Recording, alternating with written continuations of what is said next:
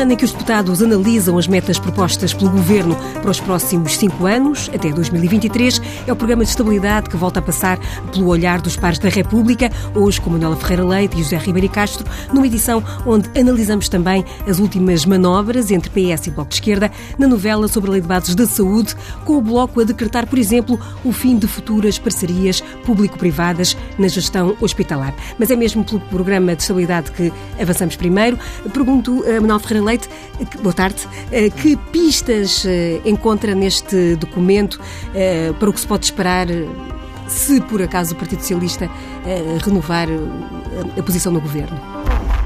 Bom, começou por falar em metas e eu acho que é uma boa palavra para definir o conteúdo deste programa, que é um problema de metas e, portanto, estabelecem-se metas em 2000 e tal, 2000 e tantos, eh, tanto para o crescimento como para o déficit. Portanto, estabelecem-se metas. E eu tenho uma enorme dificuldade em raciocinar sobre metas. Porque se cada um de nós tiver. Uh, uh, se as metas fossem qualquer coisa que estivessem ao alcance apenas pelo facto de as termos definido, qualquer um de nós já tinha acertado no Euro Milhões. Uh, o problema é que isto não é um problema de metas. Isto é um problema de políticas, de medidas a tomar para se atingirem essas metas. E então, uh, à sua pergunta, eu poderia responder dizendo com esta política a meta não será esta, ou não será atingida, ou será até ultrapassada. Acontece que não existem neste plano nem medidas, nem políticas, apenas metas. E, portanto, não sou capaz de dizer se as metas vão ser atingíveis ou não, em termos de desejos, de ambição. Uh, com certeza que todos nós achamos que uh, quanto, mais, quanto melhor for a meta, uh, melhor. Mas isto não chega. No entanto, não devo, não devo deixar de dizer que as metas, só por si, do meu ponto de vista, são incompreensíveis. E são incompreensíveis porque não jogam umas com as outras. Não é possível uh, atingir-se um melhor déficit, aumentar-se a despesa, reduzir-se a receita e, simultaneamente, o crescimento não dá para isto tudo porque se considera que vamos entrar numa fase, não digo de recessão, mas numa fase de menor crescimento a nível de todos os países europeus e, nomeadamente, com algum significado em relação àqueles países com os quais nós temos uh, relações comerciais mais intensas.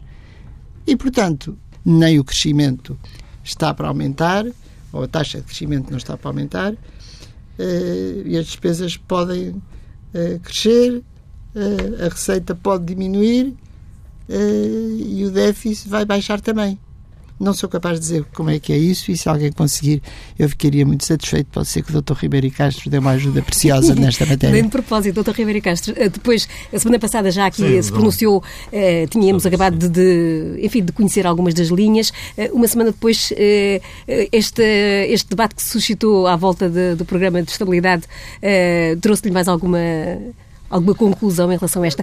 Recordo-me que disse que não considerou eleitoralista esta, esta proposta. Sim, mas eu não vou, eu não vou quer dizer, repetir um pouco as considerações que, que fiz e também não vou acrescentar muito àquilo que a doutora Manuela Ferreira Leite acabou de, comentar. Mas talvez destacar uh, algumas coisas. Bom, este programa, como a doutora Manuela Ferreira Leite já referiu, é uma exigência europeia. Portanto, este é um documento que se apresenta no quadro da preocupação da coordenação europeia de políticas económicas e financeiras e, portanto, os Estados-membros têm que o fazer uh, nesta altura uh, e, portanto, isto é um ritual. Mas é um ritual que pode ter a sua importância. Enfim, já se chamou Programa de Estabilidade e Crescimento, a partir de, de, creio que da crise financeira e, portanto, caiu o crescimento e ficou sobretudo a estabilidade, porque essa era a preocupação dominante. Mas agora é curioso que uh, há muita gente a falar do crescimento e da omissão do crescimento quando o programa se chama só uh, da estabilidade. Eu creio que é importante que fale de crescimento. E, e até, enfim, creio que os portugueses gostariam que tivesse mais ousadia e mais consistência na vertente do crescimento. Desde que o crescimento não comprometa a estabilidade mas até porque o governo enfim, tem investido bastante na continuação das políticas de estabilização. E, e reclama êxito nisso, então é tempo também de lançar um olhar mais ambicioso nas políticas de crescimento, quando nós temos uh, ambições e aspirações a convergir com uh, a média europeia, não nos deixarmos ultrapassar, como tem acontecido uh, continuamente, por países que aderiram recentemente à, à União Europeia, e, pelo contrário, procurarmos regressar, pelo menos, à posição de 14 na Europa, como era a nossa quando a Europa era a 15. É? Bom, e, portanto, nós temos, de facto, que ter um objetivo de longo prazo de eh, convergência com, com eh, a Europa. Por outro lado, talvez fosse importante, e creio que o debate na Assembleia da República andará à volta disso também, eh, que é que é importante que o Governo, neste instrumento ou noutros, dê sinais de que o Estado português está preparado para responder a contingências que podem surgir, que se anunciam, um arrefecimento do crescimento da Europa, etc. E, que, e portanto, há aí respostas que têm que também ser uh, necessárias. Infelizmente, enfim, uh, este debate vai se passar num ano de eleições e, portanto, vai ser um debate marcado pela campanha eleitoral. Portanto, de um lado a claque de apoio ao governo, do outro lado as claques da oposição. Portanto, é um, é um, eh, este debate será muito diferente de um debate de um plano a meio da legislatura portanto, que, que, teria, digamos, mais, mais espaço e mais fôlego. Este será inevitavelmente marcado pela circunstância de julgamento final eh, da legislatura e preparação de, de, alternativas. Creio que isso, eh, creio que isso é eh, inevitável. E, portanto, são, sobretudo, estas as notas que, que, que, queria. E que já agora perguntava-lhe o facto de. Já se sabe que o PCP vai apresentar um uh, projeto de resolução, uh, provavelmente para não. Uh, para não uh, deixar as críticas que faz ao documento, uma vez que não pode, poderia, mas não fará votar ao lado dos uh, projetos do, PSD e do CDS, Sim. portanto o PCP avança. O Bloco de Esquerda ontem dizia que este debate tem uma importância política reduzida, porque o que vai decidir são, é nas eleições de outubro. Sim. E, portanto, recordando até o exemplo do, do programa de estabilidade de Passos Coelho, que, uh, que acabou por não ser aplicado depois das eleições. Bom, eu, a oposição, o PS e o CDS, ao longo da legislatura toda, têm procurado, e isso compreende-se, criar contradições uh, no espaço da chamada geringonça, e, portanto, uh, bom, mas enfim, até hoje, até hoje uh, o PCP e o, e o, Bloco têm resistido a essa tentação e têm encontrado sempre formas mais ou menos habilidosas de não se exporem numa votação fragilidades da solução da maioria. Não digo de governo, porque o governo em si é minoritário, mas da solução de maioria política no Parlamento. Enfim, é natural que esses esforços venham a ser renovados, eh, mas não, não antecipo que nem o PCP nem o Bloco deixem o governo com, a sangrar em ferida eh, numa votação sobre este, sobre este plano. Isso surpreender-me muito que isso acontecesse. Não está nas previsões, os astros não dizem isso e, portanto, creio que enfim, se houver votações, eh, os dois campos estarão definidos. Portanto, a oposição PSD e CDS votará num sentido eh, o PS, o Bloco e o PCP votarão no outro. Eu, eu só queria acrescentar aqui um ponto relacionado, o resto com o que disse o Dr. Ribeiro Castro, sobre a importância do crescimento. E, portanto, o facto de se ter eliminado a palavra parece que não é importante o crescimento, quando o crescimento é importante Sim. por dois motivos fundamentais, e era isto que eu gostaria que os portugueses todos entendessem e que é o seguinte: por um lado, evidentemente que todos nós gostamos de viver melhor e, portanto, é bom que, há, que o país cresça para ter níveis de bem-estar, uh, poder aspirar a determinados benefícios que de outra forma não poderá fazer. Mas mais do que isso, independentemente disso, o problema da necessidade imperiosa do país crescer é que só com crescimento é que é sustentável a atual política que é anunciada. Isto é, quando o, o, o, o governo uh, e as forças que o apoiam elencam um conjunto de benefícios que o país tem usufruído, a redução da taxa de desemprego, que é óbvio, que é um, um, algo que todos nós nos congratulamos, uh, uh, o aumento das pensões, uh, os, as reversões de, de, vencimentos em relação aos funcionários públicos. Portanto, estão tudo aspectos que poderão dar a ilusão de que uh, a redução do, do, desemprego, que é algo uh, que se vai manter, portanto, que todos estes benefícios são sustentáveis e são sustentáveis no seguinte sentido. No próximo ano, daqui a dois anos, daqui a três anos, nós contamos com estes mesmos níveis. Isto só é possível com crescimento. E, portanto, basta que haja. E foi aquilo que aconteceu a redução exatamente. Dos passos, a redução dos passos. passos. Portanto, tudo, tudo aquilo que é benefício só é suscetível de uhum. ser executado com crescimento. E foi desse crescimento que este governo, e bem, conseguiu hum, tirar uh, resultados positivos. Mas isto não é sustentável. Não é sustentável que, que haja crescimento capaz de suportar estes aumentos que, e estas melhorias que temos estado a usufruir, enquanto não se tomar, enquanto não vir medidas concretas, por exemplo, relativamente às empresas. Mas como é que é possível haver crescimento sem empresas? Sem o crescimento das empresas? Vê-se no programa de estabilidade medidas dirigidas às empresas, não existem lá medidas nenhumas. Mas, em todo caso, podia-se pôr como preocupação ou como meta qualquer coisa relacionada com as empresas. Porque o desemprego ou o emprego não surge por decisão de um governo. O emprego surge por decisões das empresas que são elas que criam o emprego. Uh, e, portanto, a questão do crescimento não é simplesmente um desejo uh, e nós dizemos, nós já vivemos muito pior, agora vivemos melhor e, portanto, estamos satisfeitos. Não. É que não há hipótese disto melhorar, disto se manter não é de melhorar, é de se manter se não houver crescimento. E, portanto, o problema do crescimento é absolutamente essencial para que aquilo que nós hoje estamos a viver possamos pensar que é suscetível de ser vivido daqui a um ano ou daqui a dois se não houver crescimento. E, portanto, este é que é o ponto, do meu ponto de vista, absolutamente essencial e decisivo. Já houve quem considerasse que este, que este programa de estabilidade peca também por alguma, eh, enfim, falta de ambição em termos no que diz respeito às reformas. Pergunto-lhe se essa, essas omissões que encontra, eh, falta de respostas neste plano, podem estar também relacionadas com o facto de estarmos no ano eleitoral e o Governo não querer, enfim, comprometer-se eh, em demasia com o que aí vem depois pois de, Por isso é que eu comecei, penso, por dizer, se não diz explicitamente, digo agora, que uh, não perco grandes energias a olhar para o plano, porque ele está na base das metas, não diz que políticas segue ou vai seguir para atingir estas metas e efetivamente é uma obrigação que vai ter que ser cumprida, mas uh,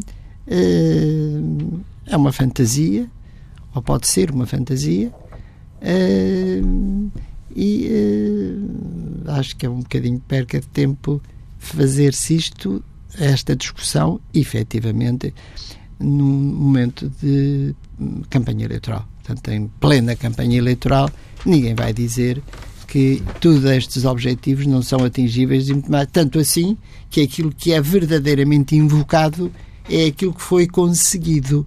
Aquilo que está a ser invocado Sim, é aquilo que foi conseguido. É o balanço. É o balanço não é uma perspectiva para o futuro como deve ser o plano de estabilidade.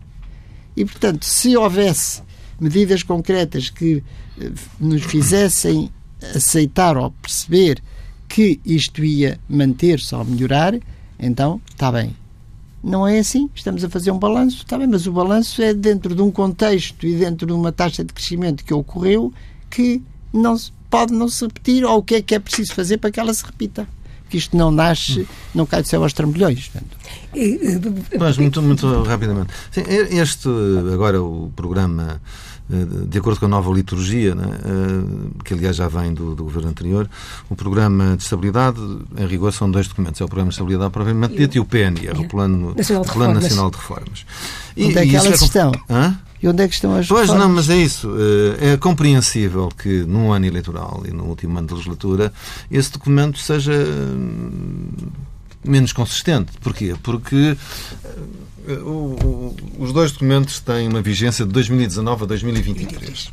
Ora, as medidas para 2019, que é o ano ainda da responsabilidade do Governo que está, estão no orçamento. O principal uh, foi no, no, orçamento, ou serão medidas avulsas que eventualmente sejam, sejam de adotar, mas não é muito provável no ano eleitoral que se façam medidas de fundo. O resto já é para além, já é para além das eleições.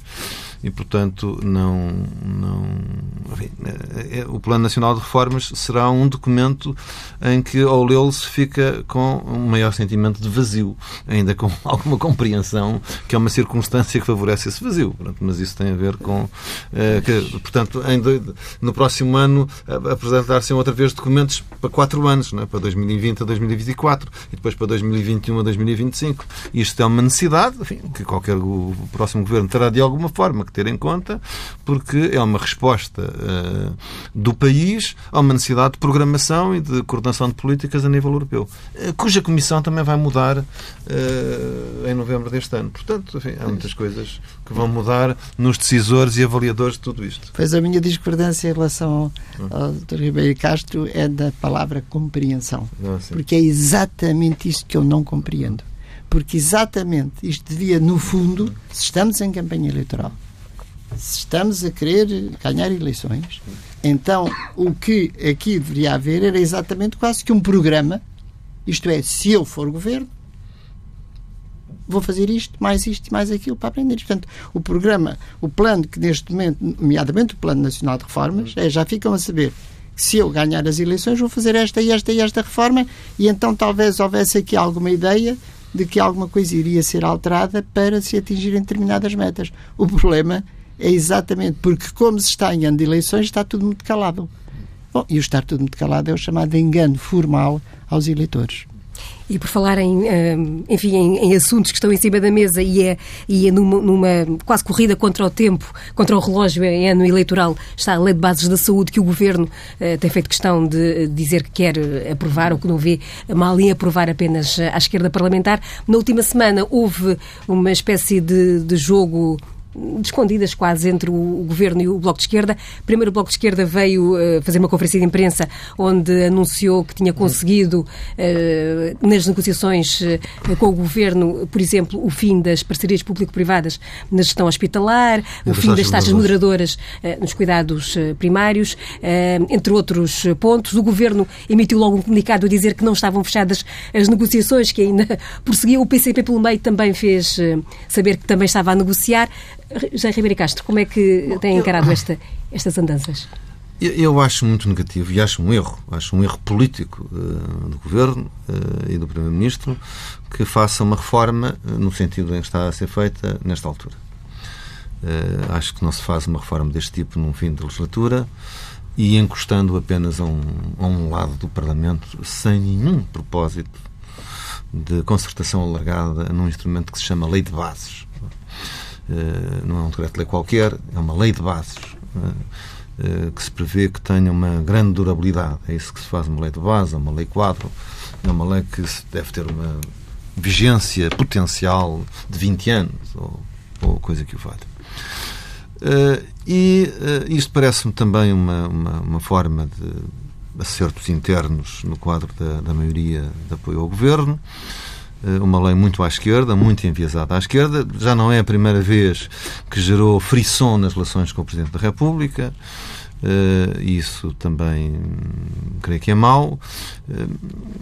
Se o PS queria crescer ao centro, está a fazer exatamente o contrário disso e, portanto, uh, por isso é que eu acho que é um, um, um, erro político, mas enfim, eu não sou estratega do Partido Socialista, não tenho uh, pretensões, é a minha opinião, mas uh, vale o que vale. Agora, estes incidentes se calhar vão se repetir, é? porque isto é normal. Quem, quem entrou numa corridinha tendo em vista a marcação de pontos para as eleições, é natural que tenha estes sentimentos. E esse episódio que referiu, se o levarmos a sério, se o levarmos a sério, representa uma deslealdade no quadro de negociações. Isso, a qualquer uh, coligação, é uma coisa muito grave. É? Quer dizer, o que o Secretário de Estado veio dizer é que um parceiro da maioria uh, faltou à verdade e que usou como final um, um mero documento de trabalho. No fundo, no fundo é isso. Ora, esses são, são, são, são problemas que introduzem uma perturbação na compreensão. Mas também revelam uma intenção. Uh, o problema de, de, de, acabar ou não com as taxas moderadoras é um problema mais de financiamento que propriamente de modelo. Ainda que depois é, é preciso ver se acabassem as taxas moderadoras, como é que se conseguiu o efeito de moderação para evitar o, o excesso de, de, procura. Por isso é que as taxas se chamam moderadoras. É para moderar uh, a procura desrazoável dos serviços de saúde. Se é uma, um, um, preconceito ideológico político contra as PPP, bom, isso é uma quebra de modelo. Uh, e, portanto, que marcará uh, o governo e a maioria muitíssimo à esquerda. Muitíssimo à esquerda. Eh, e, portanto, será a, a afirmação de uma imposição ideológica de um serviço de monopólio público. Uh, e isso é um erro do ponto de vista de modelo, de, de, vários títulos, e também do ponto de vista financeiro, também vai ter as suas consequências, e creio, da qualidade dos serviços de saúde. E, e, tudo isto é um debate que pode ser feito, não é? Mas vê-se mal. Uh, que vê-se muito mal que este debate seja feito no fim de legislatura. Quer dizer, nós, isto vai acabar aqui em junho, uh, em julho, portanto, estamos quase lá. Este é um debate uh, que abriu com a mudança de ministro, abriu com a nova ministra, e, portanto, eu creio que este debate dificilmente se faz em menos de um ou dois anos. Fazer uma corridinha em, em poucos meses das eleições parece-me uh, também muito uh, inapropriado e provavelmente as, as decisões vão ser tomadas por todas as razões, menos o bem-estar dos doentes menos a qualidade do serviço.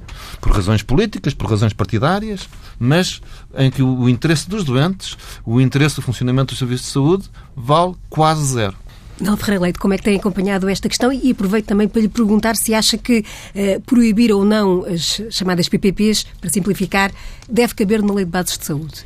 Esse, para mim, é um, é um, é um problema quase que formal, porque realmente há aqui outros problemas mais graves do que esse.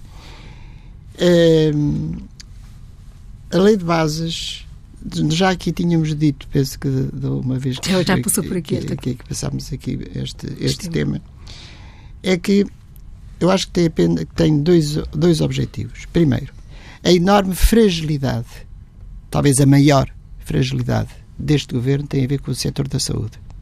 É inaceitável o que se tem passado com o sistema de saúde. E é inaceitável porque hum, todo o problema, toda a questão mesmo da política económica que levou a uma redução do déficit que se gosta muito de intitular de histórica, Uh, pode ser que seja histórico, uh, mas com consequências também absolutamente. Uh, é uma novidade.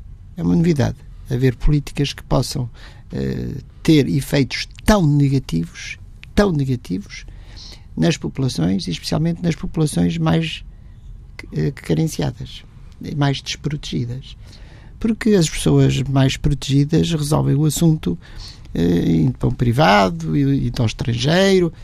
Portanto, o Serviço Nacional de Saúde é absolutamente essencial que funcione para os mais carenciados. Deverá funcionar para todos, mas especialmente para quem não tem outra solução senão o Serviço Nacional de Saúde. Ora bem, e aí aquilo que se tem assistido à degradação do sistema, àquilo que é o escândalo das listas de espera para quaisquer consultas ou intervenções cirúrgicas é algo que é de tal forma grave e é de tal forma sentido na generalidade das pessoas que é, do meu ponto de vista, o aspecto mais frágil deste governo. E este governo, como qualquer bom governo socialista, acha que se resolvem os grandes problemas através da publicação de leis. E, portanto, de repente, inventou que surge com uma lei de bases da saúde, que evidentemente é algo para ser discutido ao longo de muito tempo com as forças políticas eh, e até com instituições da sociedade civil, o Conselho Económico e Social. É uma lei de tal forma abrangente e de tal forma importante, sabemos o número de anos que dura a atual lei. E, portanto, que não é possível ser resolvida em dois meses, ou numa discussão. Nem chega a ser discussão, é numa decisão tomada em dois meses por alguém que fez um grupo de trabalho, que de resto o grupo de trabalho que houve ao longo de uns tempos para coisa foi posto de lado, e portanto isto é uma coisa absolutamente nova que surge em dois meses, surge do nada.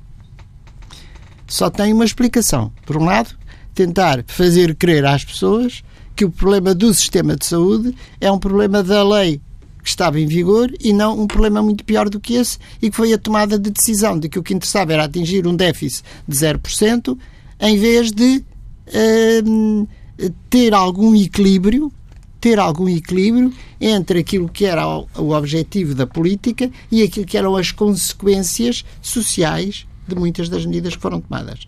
O segundo ponto é, dentro deste espírito, dar uma bandeira eleitoral ao Bloco de Esquerda e ao PC. E, portanto, que de resto isso, eu próprio julgo, já o tinha afirmado publicamente, não sei se aqui isso noutro qualquer outro local, de que isto era uma bandeira eleitoral para calar o Bloco de Esquerda e o PC. E tanto é assim que vêm discutir a questão das PPPs numa lei de bases. O que é que tem a ver a lei de bases com as PPPs, ou seja, ou com as, ou com as taxas moderadoras? O que é que tem? A lei de bases é um enquadramento legal para um sistema a quem é que ele se dirige, como é que ele depois vai ser -se concretizado, logo se vê. Ainda por cima, invocar o fim das PPPs num momento em que se não fosse a intervenção do setor privado, então eu acho que este governo já tinha caído. Era impossível é algo de tal forma incoerente que não tem nenhuma espécie de sentido. Uh, e, portanto, é evidente que nada disto vai acabar, e não vai acabar porque não é possível, porque seria o colapso do sistema, do sistema de saúde. Uh, uh, e, portanto, estamos em mais uma, uma fantasia que é inaceitável do ponto de vista político. Não é aceitável que, seriamente, se pense que uma lei de bases de saúde pode ser discutida em tempo eleitoral no fim de uma legislatura em dois meses uh, e uma lei de bases de saúde, evidentemente que não define aspectos de medidas e de pormenores. Portanto,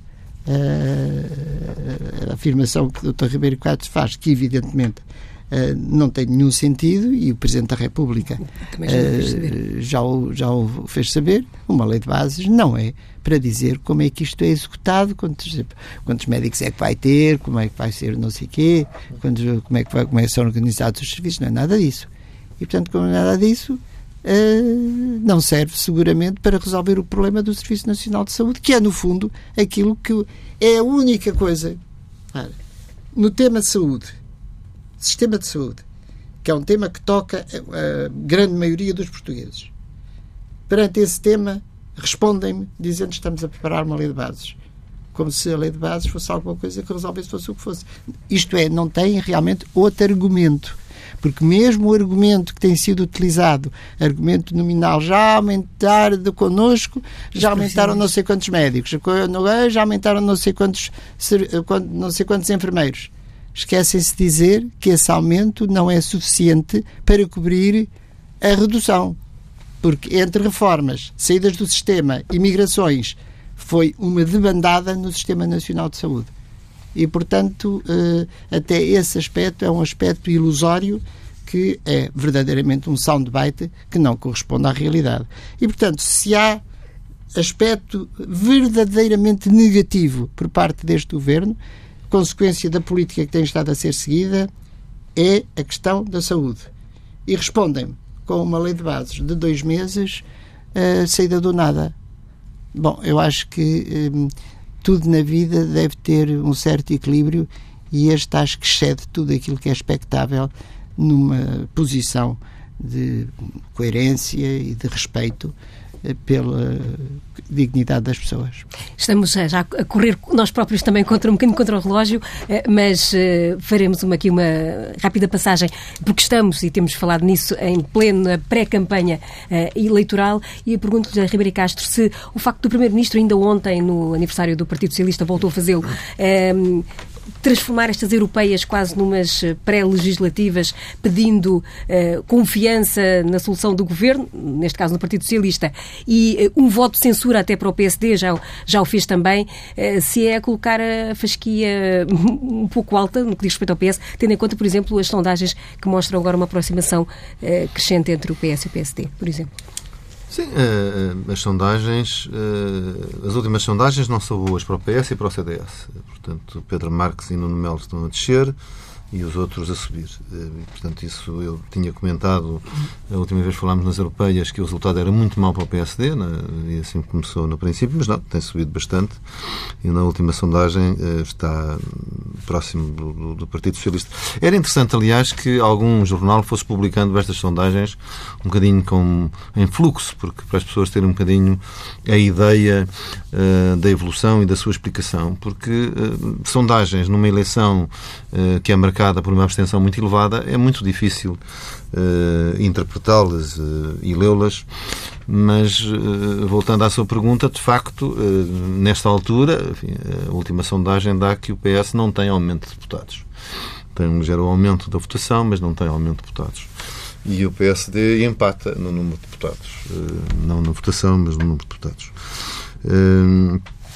Destas sondagens, portanto, como, como disse, depois os outros partidos a CDU está abaixo do que teve há, há, enfim, há, quatro, há cinco anos, eh, o Bloco ligeiramente acima, mas com, com dois deputados, o CDS apenas com um, e com uma votação bastante baixa, e eh, a Aliança e o PAN, portanto, os outros partidos não têm ainda tradução. Se vier entre a tradução, eu creio que já aqui referi que é um fator muito importante nestas eleições, recordemos que aqui há cinco cinco anos o MPT teve dois deputados e, portanto, isso alterou bastante uh, o, a distribuição das percentagens e dos lugares. Nessa altura, o, os novos uh, ainda não têm, ainda não têm nenhuma expressão, nenhuma expressão e, portanto, uh, se assim fosse, o quinteto consolida o seu exclusivo mas, mas com alterações nas, nas posições. Mas é um risco para António Costa colocar a, a Fasquia neste. Creio que sim. Tem sido ele próprio a assumir a campanha, no fundo, não é? Tem feito aqui discursos um bocadinho contraditórios. Por um lado, já lhe ouvi um discurso a dizer que eh, é raro um partido do governo ganhar as eleições europeias. Bom, o que daria assim, indícios de uma maior prudência nesta reclamação. Depois já ouvi também nesse discurso, eh, puxando um bocadinho com o crédito, com os galões do governo, para ver se puxa a votação do Partido Socialista. Mas o Partido Socialista chegou a ter sondagens eh, já este ano próximo dos 40%, é? e eh, nesta altura esta dá-lhe 33,6%. Eh, portanto, há uma, há uma, tem havido, como, como disse, Pedro Marques e Nuno Melo são os, aqueles que, que, que, estão em descida na evolução destas sondagens, ao passo que uh, Paulo Rangel, João Ferreira e Marisa Matias, talvez com o crédito que ganham nas eleições presidenciais, uh, estão, sobem de, nas, nas sondagens. Mas, enfim, ainda é cedo, ainda não entramos propriamente na campanha, estamos na campanha, uh, vamos ver como é que isto evolui. A minha pena é que eh, não se discute a Europa. A Europa, a Europa é, é, o, é o tema que, curiosamente, não é discutido numas eleições europeias. Manuel Ferreira Não, eu não sei se não vou repetir-me, mas, eh, mas diria que, efetivamente, aquilo que se esperava nas eleições europeias, quando cada vez mais nós dependemos daquilo que nos rodeia e das instituições europeias, que não sejam discutidas. Um, aquilo que está acaba por ficar em causa é a importância relativa uh, ou a qualidade relativa dos diferentes candidatos e essa qualidade é óbvia, não vou aqui uh, dizer qual é que é a hierarquia hum. dessa qualidade, mas penso que todos sabemos que é óbvio qual é que é a hierarquia dos candidatos e é aquilo que eu condeno formalmente, já o fiz, provavelmente vou fazer a segunda vez aqui, é que seja o primeiro-ministro aquele que tem assento nas instituições europeias aquele que uh, deve acreditar nas instituições europeias, penso eu. Uh, que é um dos membros que vota naquilo que é o futuro da União Europeia, nas instituições que faltam aperfeiçoar, naqueles, nas correções que são feitas, na importância do Parlamento Europeu. Penso que nessas instituições isto deve ser algo de muito importante.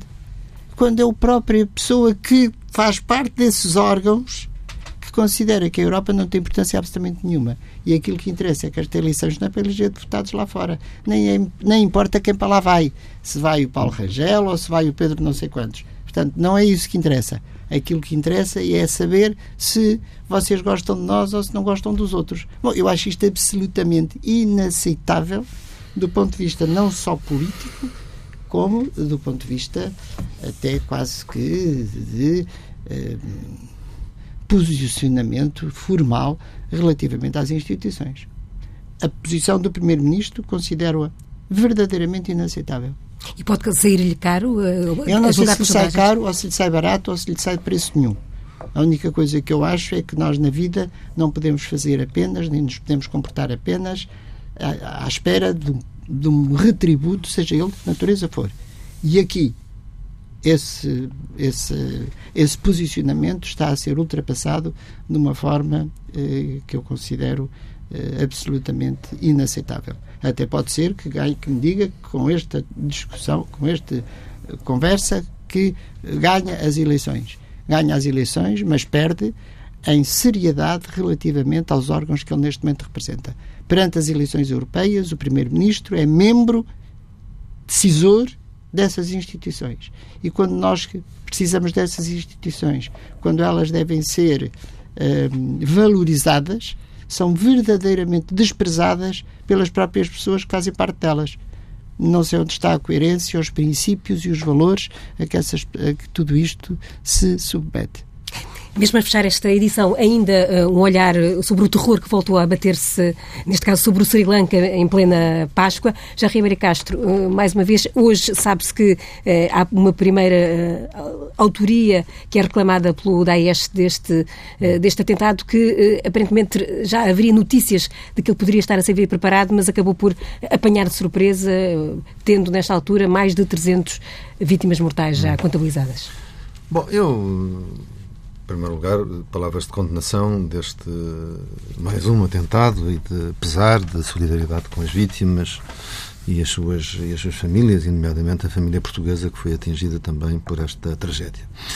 Eh, este é um drama terrível, é? que eu dedico atenção há alguns anos. Eh, foi por uma proposta minha no Parlamento Europeu que se criou eh, é uma história curiosa, uma coincidência. Eh, o, o, dia, o Dia Europeu em Memória das Vítimas do Terrorismo, que se comemora todos os anos a 11 de março. Essa proposta foi votada, curiosamente, por, por acaso é que ficou o 11 de março, foi votada no dia 11 de março de 2004 eh, quando nós estávamos a entrar para, para a votação, começaram a chegar as notícias da tocha de hum. Madrid, dos atentados de Madrid, portanto, essa é a explicação desta data. Inicialmente a proposta estava feita para o 11 de setembro. E essa eh, proposta, eh, que foi aprovada, propunha também que se conseguisse nas Nações Unidas a instituição de um Dia Internacional em Memória das Vítimas do Terrorismo.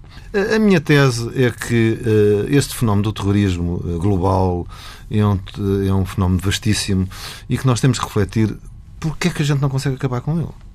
As pessoas não têm ideia. Uh, o ano passado morreram 26.445 pessoas por atentados terroristas no mundo. Em 2016 foram 45 mil. Nós ligamos àqueles que nos tocam, portanto, que foram o Ocidente.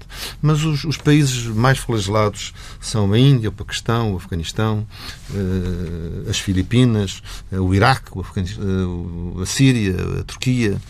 Uh, a Somália, a Nigéria, é aí que acontecem uh, os, os, mais frequentes e, e, numerosos. E também, obviamente, em países ocidentais, como nós nos Estados Unidos, no Reino Unido, em França, como na Alemanha, como temos, temos seguido. E eu creio que este fenómeno se arrasta porque, de facto, as opiniões públicas ainda não ilegitimaram o terrorismo. As pessoas condenam, mas há o terrorismo bom e o terrorismo mau. O terrorismo dos outros é sempre mau, o terrorismo nosso a gente desculpa. E os terroristas acoitam-se, têm, têm espaços onde se acoitam nas sociedades. No, bairro de, no bairro de Anderlecht, em Bruxelas. Eh, portanto, estavam lá. E é preciso um grande esforço para legitimar de uma forma radical o terrorismo. Eu creio que estes dias, eh, celebrados em todos os parlamentos do mundo, todos os anos, eh, lembrando as vítimas eh, mais recentes, ajudam a essa ilegitimidade sem, sem raças, sem credos, sem barreiras e, e radical porque só de facto com uma barreira ética radical nós consideremos eliminar este, este fenómeno ou reduzi-lo a uma proporção tal que as polícias conseguem ter uh, eficácia no seu combate. Uh, nós temos que acabar com isto. Tem que ser uma prioridade da política internacional acabar com este flagelo.